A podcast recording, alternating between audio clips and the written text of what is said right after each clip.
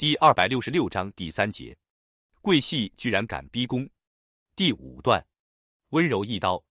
桂系驻扎在河北一带的白崇禧部，绝大多数为西征时收编的湘军唐生智旧部。唐拥护汪精卫被桂系打垮后，到日本去了一圈，回国后就谪居在上海。蒋介石得知湘军对唐感情极深，便派心腹政客唐的老友刘文岛到上海请唐出马，送上三十万大洋做经费，委托唐北上夺取白崇禧的军权，并嘱咐如能把白捉住，便杀了他，所需军费。找宋子文商量，蒋的亲信到处在北平各处散布消息，一时间北京、天津等贵军驻扎的传遍了唐生智要复职。唐生智收到钱后，立马向蒋介石表示竭诚拥护中央。唐的部下都想早日回到湖南家乡，又都觉得当桂系的军官不光彩。白崇禧也担心军队哗变，计划率部南下，可部队不听指挥，湘军到处张贴打倒桂系。打倒白崇禧，欢迎唐总司令东山再起等标语。白崇禧见风声不对，秘密来到五十三师师长廖磊住所寻庇护。廖磊虽也是唐生智的旧部，但他是广西人，为人很讲义气，平时与白关系不错。廖为了白的安全着想，亲自护送白由塘沽上了英国的客轮。一九二九年三月二十日，唐生智在塘沽登岸，大受旧部欢迎。第二天。唐电通电宣布讨伐白崇禧，蒋介石立即任命唐生智为第五路军总指挥，不动一兵一卒，三十万大洋一夜之间把河北十万反蒋军弄成了拥蒋军。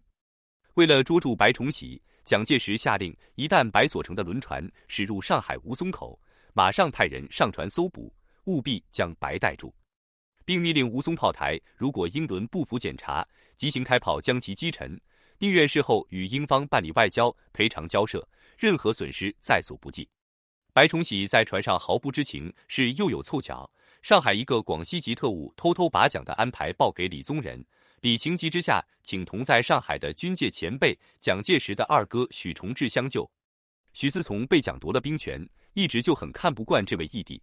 于是，通过在日本士官学校的同学、日本驻上海领事，花了十万块钱雇了一艘日轮，与白崇禧所乘的英国轮船碰巧相遇，将白接走直使香港。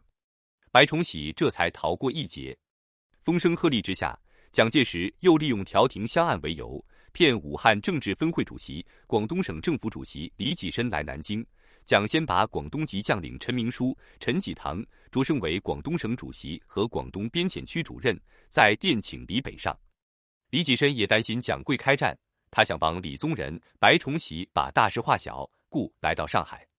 留在上海的李宗仁知道蒋介石不安好心，劝李济深别到南京去。李济深也觉得此行凶多吉少，暂时打消了念头。不料蔡元培、李时增。吴志辉、张静江国民党四老一起来到上海，坚决邀请李宗仁、李济深同去南京。吴志辉甚至并赌咒发誓，以人格担保二李安全。李宗仁不以为然，讽刺他人格担保渺茫的很。李济深却认为我在广东有部队，要对我怎样，自会有人在我背后讲话。他觉得自己有必要去南京一趟。李宗仁可以继续观察事态，如果蒋介石真要翻脸，那么就准备迎战。李济深一到南京就被蒋介石软禁，蒋无理扣押李引起了各方不满。